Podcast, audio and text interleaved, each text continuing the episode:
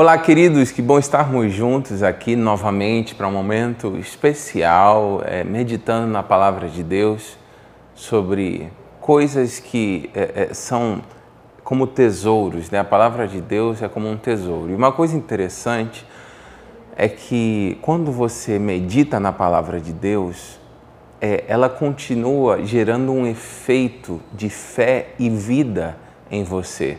É como quem faz um exercício na academia.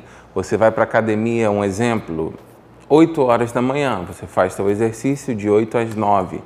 Porém, o teu metabolismo continua acelerado durante bastante tempo.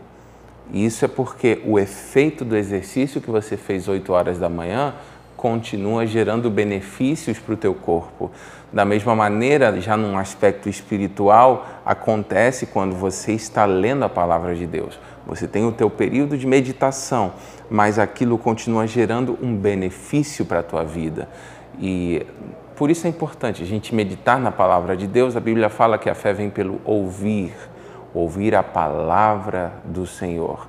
E nesse momento é o que nós estamos fazendo, ouvindo, meditando e crescendo para viver tudo aquilo que Deus tem preparado para nós. Nesses dias, Deus falou ao meu coração sobre um texto que se encontra em Gênesis, no capítulo 14, onde Abraão ele vai resgatar o seu sobrinho Ló, que tinha sido levado cativo, junto com seus bens, os seus servos, é, as pessoas da sua casa. É, quando Abraão ficou sabendo, ele pegou os 318 nascidos na sua casa e foi resgatar o sobrinho Ló. E graças a Deus ele foi bem sucedido naquela missão. E o que me chamou a atenção foi que eram 318 homens treinados, nascidos na casa de Abraão. E o Espírito Santo me falava que chegou o tempo dos nascidos em casa. O que, que eu quero dizer com isso? Pessoas com identidade, pessoas com DNA, sabe? Aquele é, sangue na veia, é, aquele, aquele DNA forte, aquela identidade forte, sabe da onde são, da onde pertencem, sabe aonde Deus os plantou. É, chegou o tempo daquelas pessoas que têm raiz, porque quem tem raiz não é derrubado por qualquer vento. É, achei muito, é, muito sério que com todas as oportunidades que Ló teve, inclusive por ser sobrinho, ter um parentesco com Abraão, ele decidiu se afastar de Abraão.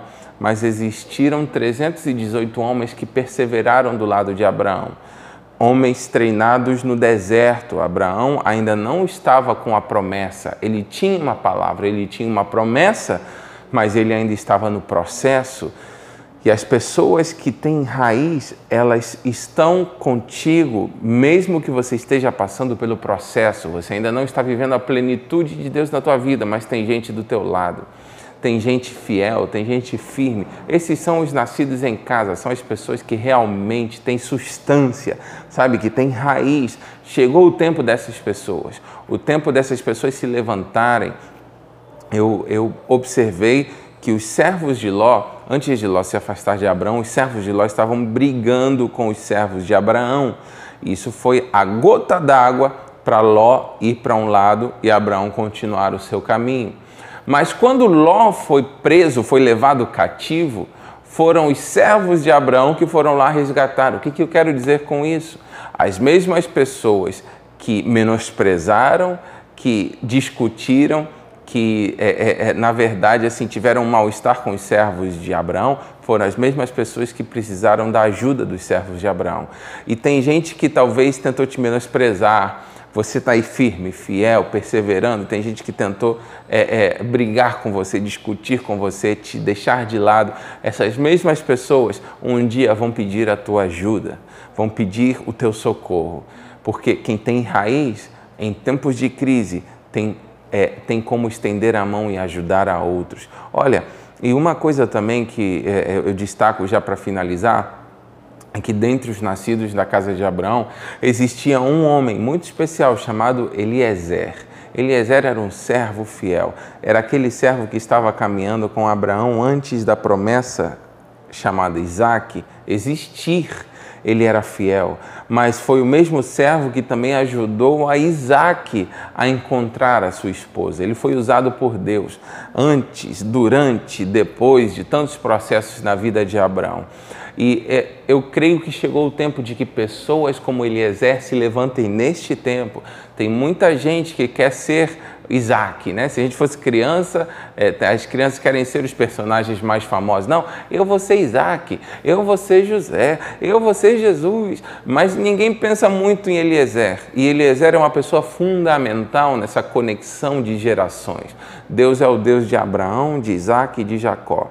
Mas entre Abraão e Isaac existem uma geração de Eliezer que são fundamentais para a continuidade da obra. Então, que, que essa palavra possa gerar fé na tua vida e que você seja é, como um Eliezer fiel, determinado, perseverante, treinado no deserto, mas pronto para vencer as batalhas. Eu vou ficando por aqui, profetizo bênção, unção e fortaleza sobre a tua vida, em nome de Jesus.